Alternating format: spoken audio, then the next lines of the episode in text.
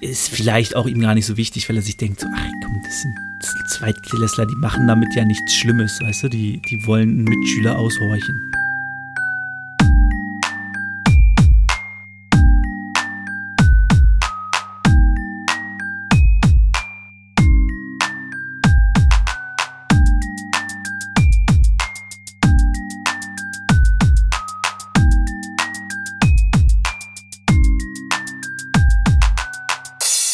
Was geht ab, Leute? Herzlich willkommen zu Potters philosophischen Podcast-Programm. Mein Name ist David, ihr kennt mich auch als Bang und Dave und das hier ist die zwölfte Folge von Harry Potter und die Kammer des Schreckens. Äh, ja, wir befinden uns im zwölften Kapitel, deswegen ist es die zwölfte Folge der zweiten Staffel. Wir haben zuletzt aufgehört, als Harry Justin Finch Fletchley und den fast kopflosen Nick angegriffen und versteinert, in Nicks Fall eher geräuchert vorfindet. Daraufhin wurde er von McGonagall zum Schulleiter gebracht.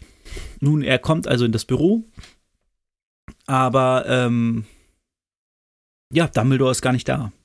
McGonagall sagt, ja gut, ich äh, sag Bescheid, er kommt gleich, warten Sie hier, Potter. Harry macht sich also auf Dumbledores Büro zu erkunden und findet dabei den, den sprechenden Hut.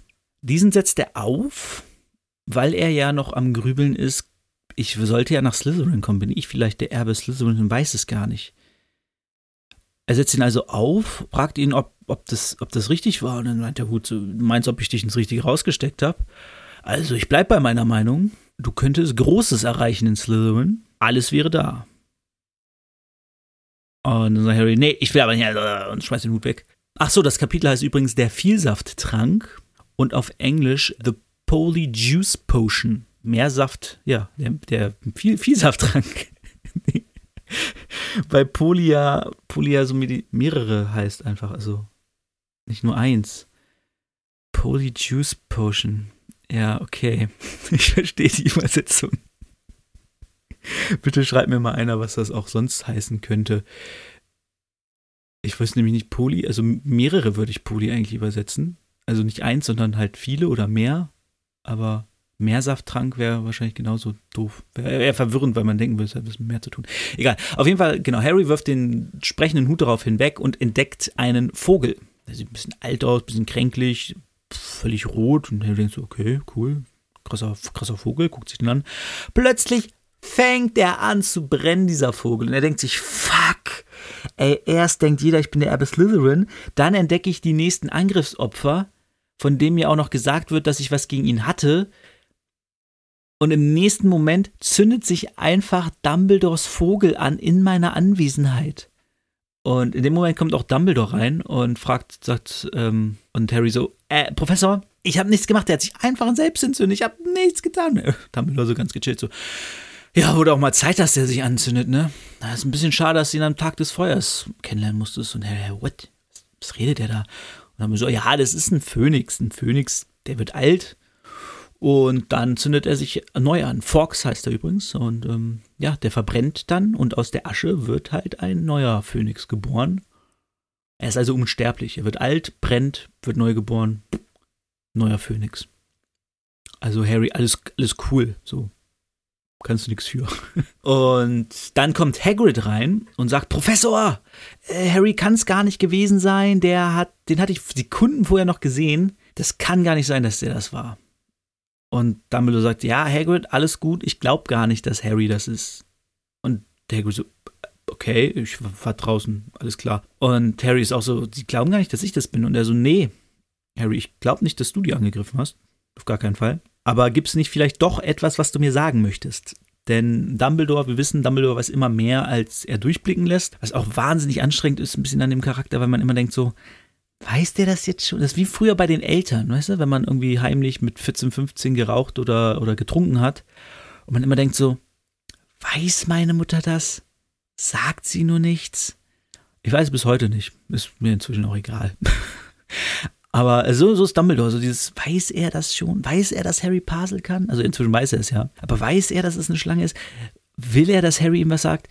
Man weiß nicht, es wird ja auch immer spekuliert, also im ersten Teil gerade wurde ja spekuliert, dass Leute, dass Dumbledore ihn irgendwie immer genauso viel gegeben hat, wie er wissen musste, um sich am Ende Voldemort zu stellen, wo ich sage, ist aber fucking fahrlässig. äh, denn er konnte sich ja gar nicht sicher sein, dass das mit diesem Schutz und so alles funktioniert hat. Ich meine, wenn dieser Schutz von seiner Mutter jetzt gar nicht funktioniert hätte, oder für Quirrell nicht gezielt hätte, dann hätte Quirrell einfach Harry töten können. Und Dumbledore wäre einfach zu langsam gewesen, weil wir wissen, er war nicht da, als sie mitten im Kampf war. Er kam erst, nachdem Harry ohnmächtig war. Also, wäre Quirrell noch da, tot wäre. Deswegen weiß ich nicht, ob das wirklich Dumbledores Absicht ist. Warum fliegt er dann nach, nach London? Ja, ist egal. Er fragt nach jemandem, Harry denkt drüber nach, was er alles weiß, mit den Stimmen, mit Draco, ob, dass er vermutet, dass Draco das ist, dass er ja, wie gesagt, die Stimmen hört, dass Ron ihm gesagt hat, dass Stimmen in der Zauberwelt zu hören, die sonst keiner hört, nicht gut ist und so. Und dann sagt er so, nee, Professor, ich, ähm, ja, ich hab nix. Ich weiß, weiß von nix. Und dann geht er wieder.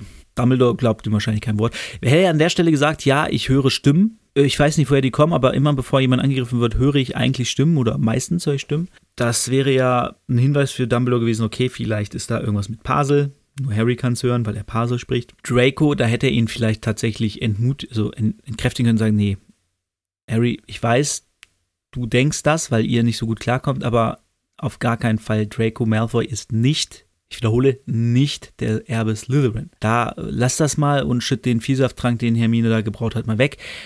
Den braucht er nicht. So.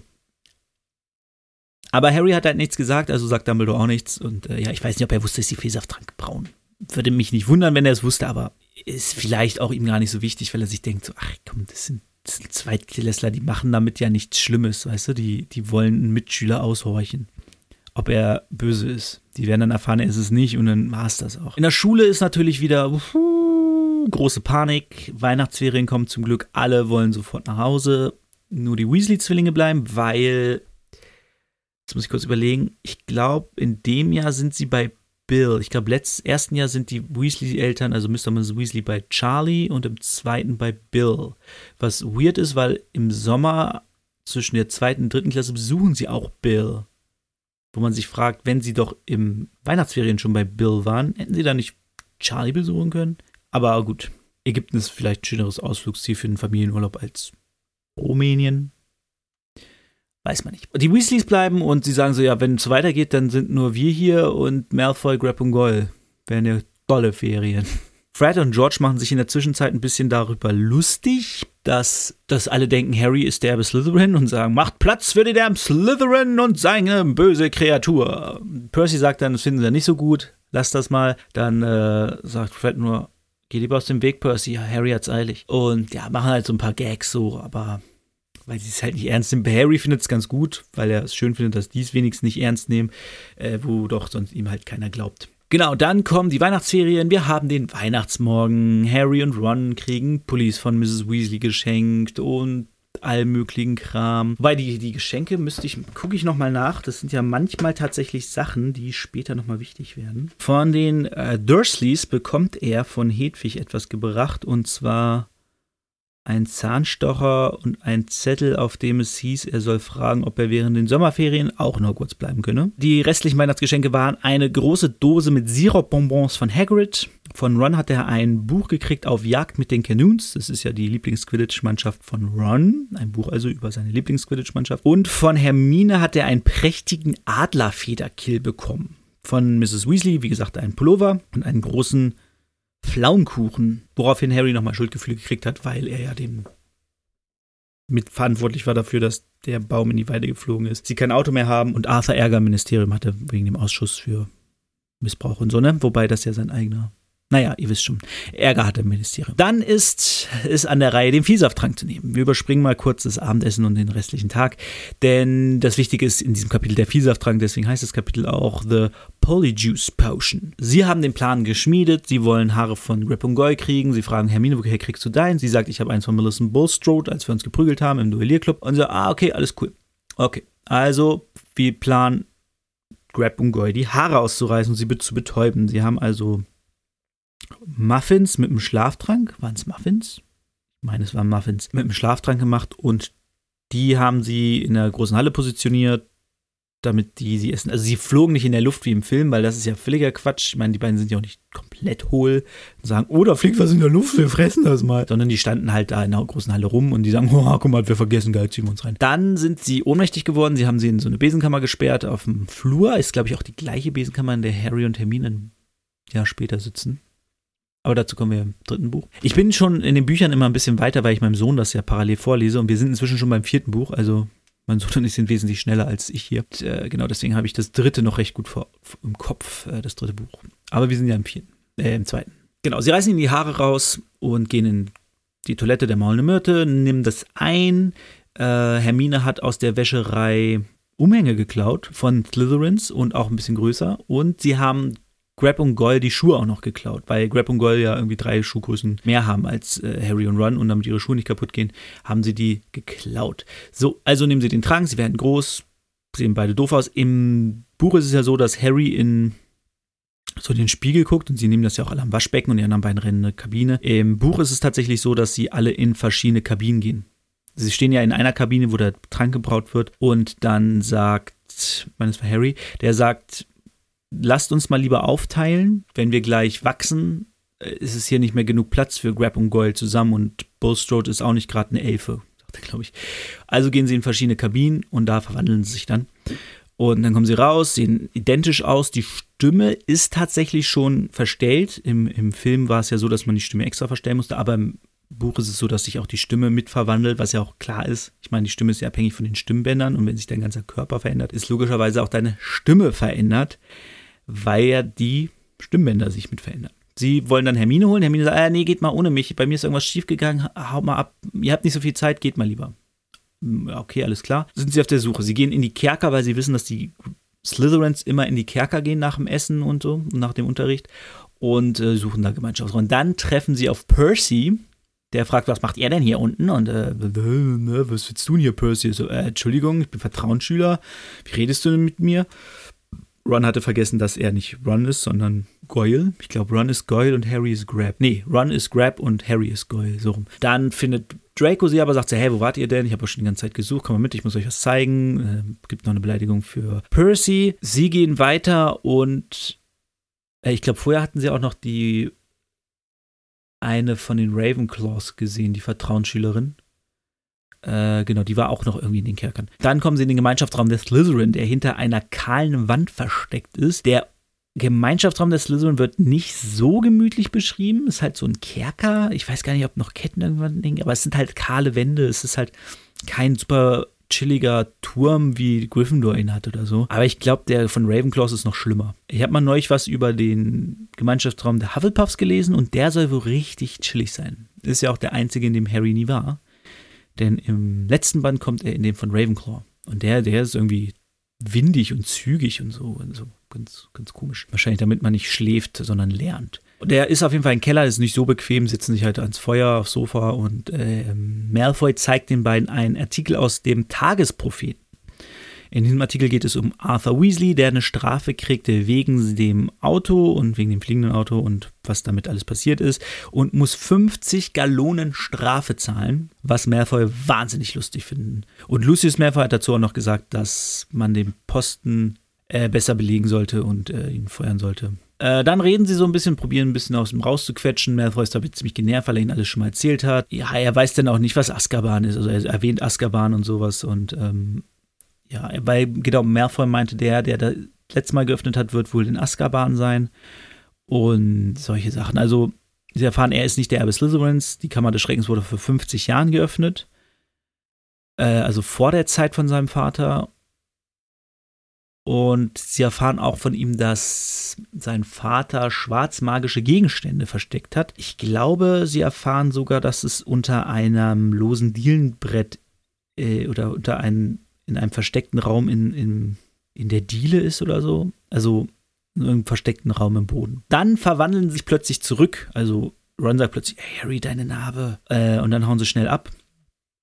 Malfoy scheint aber von dem Ganzen überhaupt nichts gemerkt zu haben, dass das nicht Grab und Goyle sind. Also scheinbar sind die so doof, dass die tatsächlich von nichts eine Ahnung haben, alles wieder vergessen, was er ihnen erzählt. Und er scheint ihnen irgendwie, ich keine Ahnung, wenn man mit solchen Leuten befreundet ist, die einem so gar nicht irgendwie geistlich ebenbürtig sind, weil man will sich ja auch mal hin und wieder irgendwie vernünftig unterhalten, ne?